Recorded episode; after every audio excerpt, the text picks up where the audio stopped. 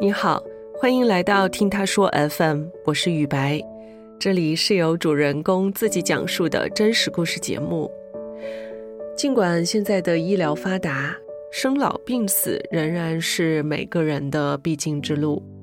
随着社会的进步，人文关怀也越来越受到重视，渐渐发展出了安宁疗护这一服务群体。二零一六年的九月，吹拂印第安的猴子就成为了安宁疗护的一名志愿者。安宁疗护也叫临终关怀，主要是为疾病晚期或者是老年患者在临终前提供身体、心理、精神等方面的照料，直至患者离世。在整个陪伴的过程中，有奇迹的出现，也留下了深深的遗憾。看过了死亡的沉重后，吹拂印第安的猴子也更加懂得了生命的珍贵。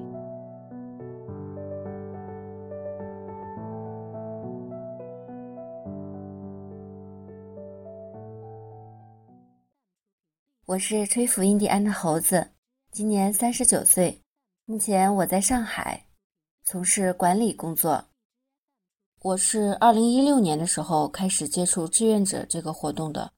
当时主要是因为我已经结婚七年了，但是还没有自己的孩子，觉得说自己的私下的时间挺长的嘛，也不想浪费，所以呢就在网上搜一些比较有意义的同城活动。有一天，他发布了一个安宁陪护志愿者的招募活动，大概有几分钟吧，群里面没有一个人回复的，可能大家对死亡这个话题都有点沉重吧。我当时也是犹豫了一下，但是又很好奇。最关键的是，我当时外婆已经九十多岁了，然后我妈妈她的生活重心就是照顾我的外婆。我感觉离别可能随时随地都能发生，所以我想去了解死亡这件事情，就报名参加了这个活动。之后，基金会组织了一个两天的全天的一个培训。我们首先是以组为单位，呃，有司机。第二呢，就是有一位是负责了解他的身体状况，还有一位是负责记录的，还有一位是医生老师。我一开始做的就是记录的工作。第一次参加这个陪护活动呢，是培训结束之后一个月，是在二零一六年的十月份，第一次服务，心里面非常非常紧张。早上五点多就醒了，然后连早饭都没有吃，就匆匆的去跟小组的成员去会合。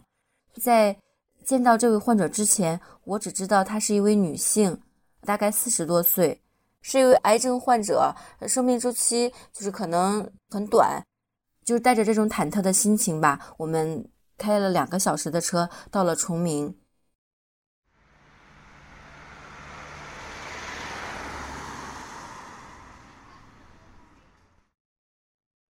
因为他是在一个村庄里面，所以导航仪是找不到他们家。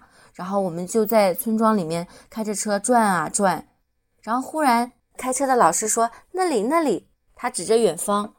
我从窗户边往外看，一看，原来是一位坐在轮椅上的阿姨。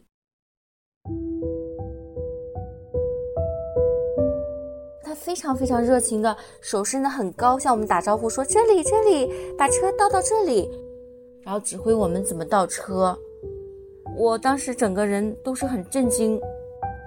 我没有想到他因为这个疾病已经截肢了，这个画面感对我来说冲击很大。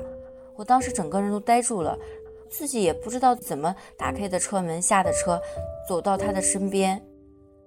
我甚至不敢正眼去看他，我觉得我可能盯着他会让他受到伤害。但是其实当时那位阿姨非常非常热情，然后自己推着轮椅，推得飞快，很热情的招呼我们说：“前面走，这就是我们家。”然后带我们去。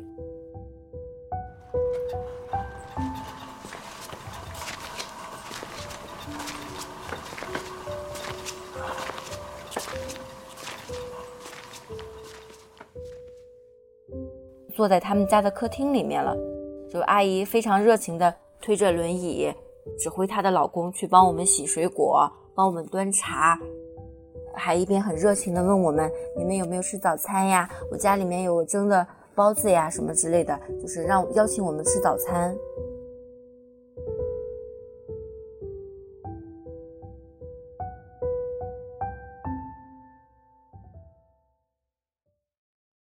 我第一次服务呢，是一个观察者的身份，所以当时全程没有怎么发言。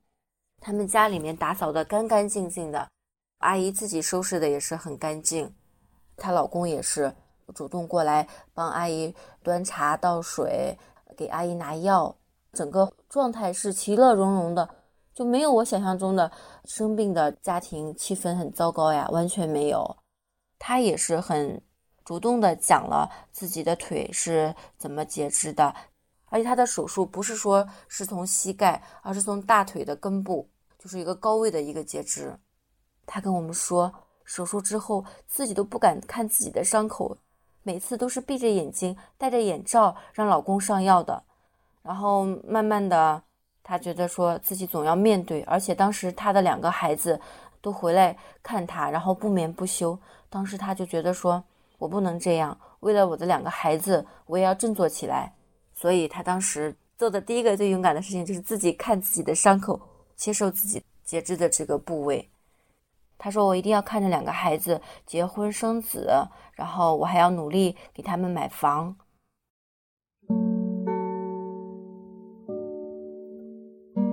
当时我们去的时候，同行的护士给他送药，就问他上一次的药还剩有多少。阿姨就告诉他，大概还剩好几个疗程。当时这个护士就很震惊，说：“怎么会剩这么多呢？你中间都没有用过吗？”然后这个阿姨说：“因为这个药对身体不好，可能用的多的话容易上瘾。我后面我还有很多事情要做，不能依赖这个药，所以我要戒掉它，尽量就是缩短每天的频次，就剩下来这么多药了。”我们都还蛮佩服他的，包括护士也是说，那你这个还蛮厉害的，因为你这个发作起来说还是挺痛的。他说，对，是的，但是我我觉得我能忍受。就阿姨就非常坚强。通过这次服务，真的很颠覆我们常人对病患的一个认知。我们认为他可能卧床不起，但是事实上，他的生活的热情很大。他当时也告诉我们说。天天在家里，然后别人总用异样的眼光看着你，那我索性就主动推着轮椅到邻居家里面去串门，然后跟大家打成一片。那大家都觉得说，哦，原来你可以的，不是像我们想象中的那传统的残疾人。因为阿姨一直在家里面嘛，所以去参加了村委会组织的一个妇女主任的一个应聘，并且应聘成功了。从她个人的一个精神状态到她所从事的这个工作，我简直是非常非常的敬仰。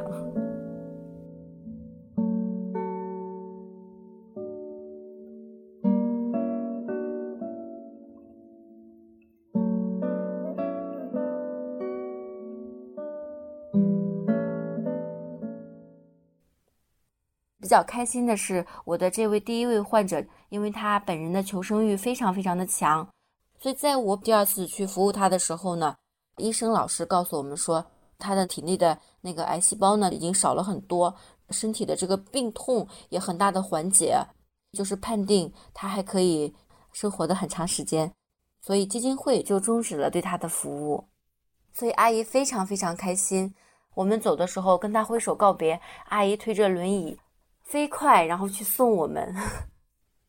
我们是周六周日出去服务嘛，然后周一上班回到办公室的时候，我的同事跟我说周末去哪儿玩了？我说我去做安宁陪护去了。他就会很惊讶，跟我单独说这个，嗯，不太好啊，毕竟是马上就要离开的，可能会带一些不太好的气息传递给你。然后我也表示理解。可能这个社会目前对这个死就是有点讳莫如深的感觉嘛，但是我跟他很认真的科普了一下安宁陪护的主要的内容和这个活动的意义。我觉得我参加了这个活动，所以我就 有责任和义务去跟身边的人去科普。因为第一位服务对象阿姨的这个乐观感染了我，所以我心里面会对这个患者都带有一种美好的这种滤镜吧。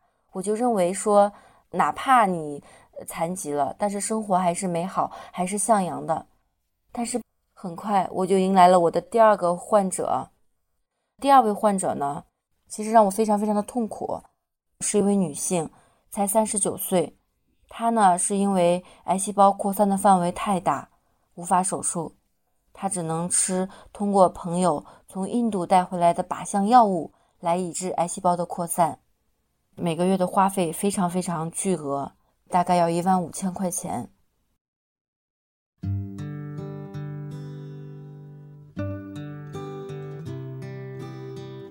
第一次去这位患者家里面，因为当时是二零一七年二月份，刚过完情人节没多久，去了他们家之后，一打开门就看到桌子上摆了一束玫瑰花，很漂亮，很大，含苞待放的，整个房间里面都是香香的。然后我们一进门，所有人注意力都在这个玫瑰花上。然后他看到我们的眼光，就很害羞的说：“呃，这是我老公情人节的时候送的。”然后大家都觉得他们很甜蜜。当时我们还请他们家，就是她老公还有她的女儿，然后请他们三个人一起到门前的那个小花丛里面拍一张全家福。当时这个患者还跟老公讨论了一下，要穿什么衣服，要不要系围巾。然后她老公帮她挑的丝巾，然后还帮她系一下，说这样比较好看，风一吹飘起来了。拍照的时候也是他们两个互相牵着手，然后女儿站在他们前面，就整个画面非常的美好，很深的印在我的心里。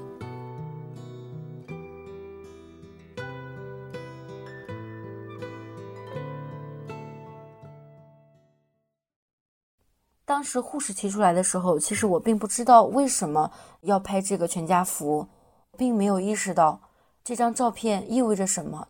是在回程的车上，同行的老师告诉我们说，刚刚护士跟我们说，说这位病患他的这个癌细胞呃很难抑制，情况可能比较严重，所以我们拍一张全家福记录一下他的这个状态。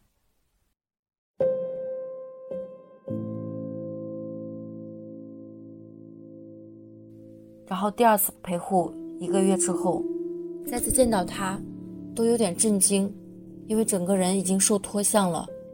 只隔了一个月，然后一个人的差异就这么大。如果说第一次陪护的时候，整个氛围都是轻松愉悦、很甜蜜的，那第二次相对无言，因为他的状态实在是太糟糕了，整个皮肤蜡黄，整个陪护的过程都在咳嗽。我们整个团队都很，气氛都很凝重。跟他聊天的时候也是小心翼翼的，问他的情况。他告诉我们说，每天没完没了的咳嗽，然后很痛啊，痛的不行。因为这个情况特别糟糕，感觉什么话都有点张不开嘴的感觉，都不敢问。他说：“哎，我也没想到会这么严重，我女儿怎么办呢？她还那么小。”说着说着，眼泪就要掉下来了。这种，这次陪护时间非常短，因为他的身体已经不允许我们在那多逗留。然后另外一个就是，说出来的话都是很伤心，我有点不太愿意想那个画面，所以第二次就匆匆忙忙的就结束了。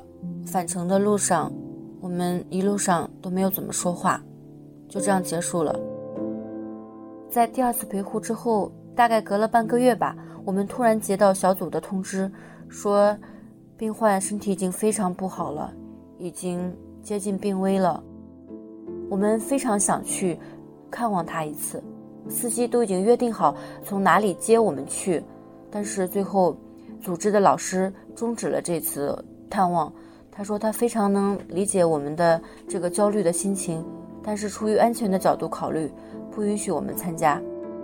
最后我们这次就没有成行，再然后，他就离开人世了。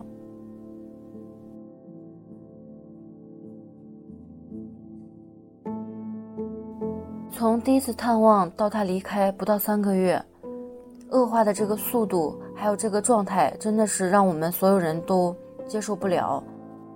这个事情其实很内耗，所以当时我们小组是终止了两个月的服务。机构认为我们需要做一个心理调整，当时还有心理老师会定期的了解一下我们的心理的一个承受状况。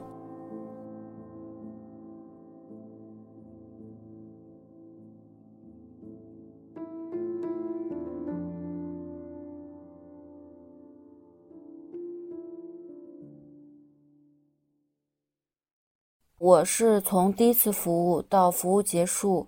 总共是十二个月，因为在我们培训之初呢，都要签一份合同。这个合同呢，就是为期一年的一个服务周期。然后你如果想继续的话，可以继续。但是我是因为当时我一直没有自己的孩子嘛，两边父母施加的压力也比较大，所以想说可以安安静静下来，专心的备孕，所以就申请结束安宁陪护的。然后当时。志愿者协会的老师也表示理解，他们也希望我能得偿所愿。结束这个陪护之后呢，好像每个月就没有期盼了。周末的时候也不知道自己要做什么。然后我是在十月十九号的时候，周天的晚上，觉得身体不是很舒服，胸很闷闷的。然后我就抱着觉得不大可能的这个想法就测了一下，没想到真的怀孕了。当时很不可思议，我觉得这应该是假的，这个验孕棒应该是坏的。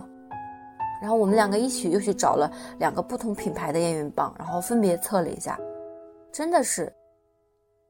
我老公他瞬间就很开心，就接受了这个事实。然后我在旁边坐着就在想，我真的怀孕了吗？我都过了八年了，怎么？突然就怀孕了呢，就整个晚上都在自己在那自己问自己，然后我就不愿意睡觉，可能早上四点多或者五点多的时候才睡了吧。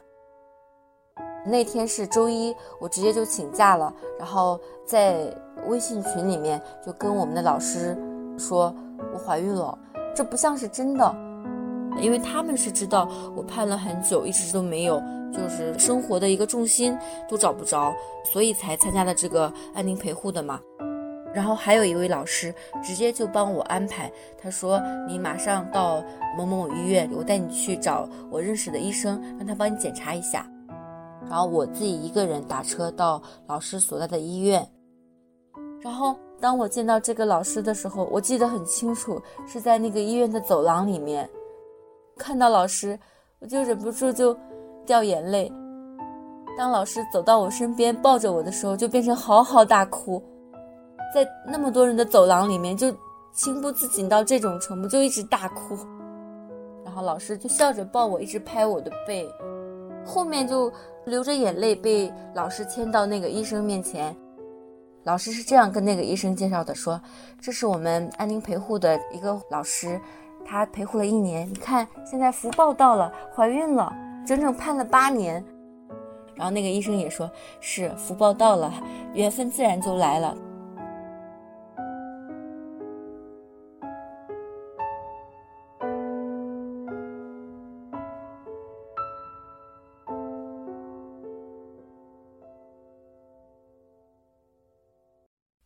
就是生完宝宝的时候，我发了一个朋友圈，昭告天下，就说母子平安。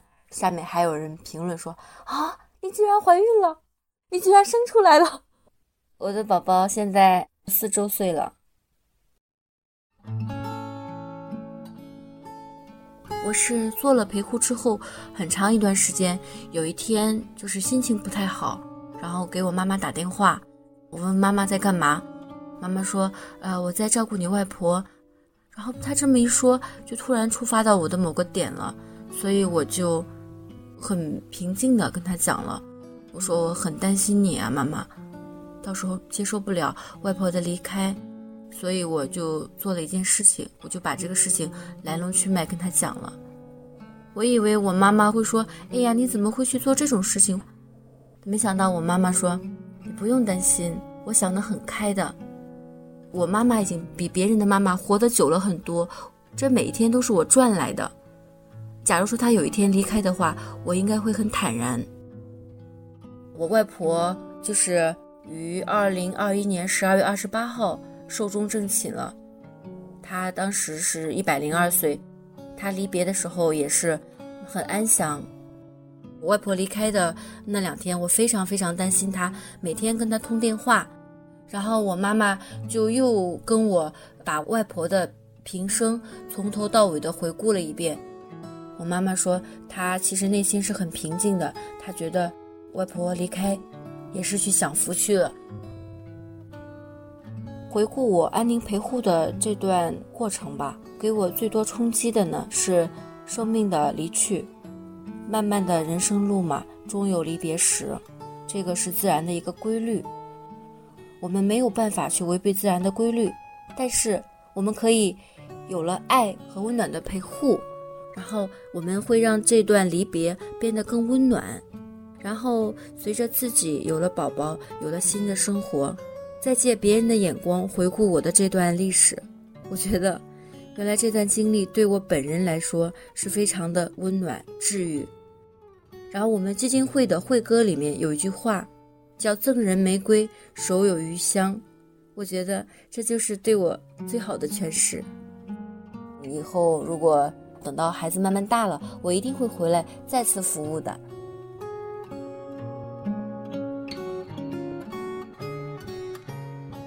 面对疾病和死亡，我们往往束手无策。我们所能做的，就是珍爱健康的身体，给身边的人更多的陪伴和温暖。你现在正在收听的是真人故事节目《听他说 FM》，我是主播雨白。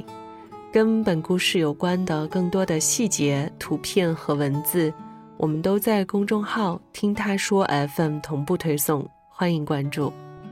加入我们的听友群，您可以添加微信号 “ttsfm 二零二零”，也就是“听他说 FM” 的拼音缩写 “ttsfm”，后面加数字二零二零，制作人就会将你拉进我们的群聊。另外，我们团队目前正在招聘一位新媒体运营，有兴趣的话，也可以通过这个微信号来跟我们聊聊。如果你想分享你的故事，或是倾诉你的困惑，请跟我们联系。愿你的每个心声都有人倾听，每个故事都有回音。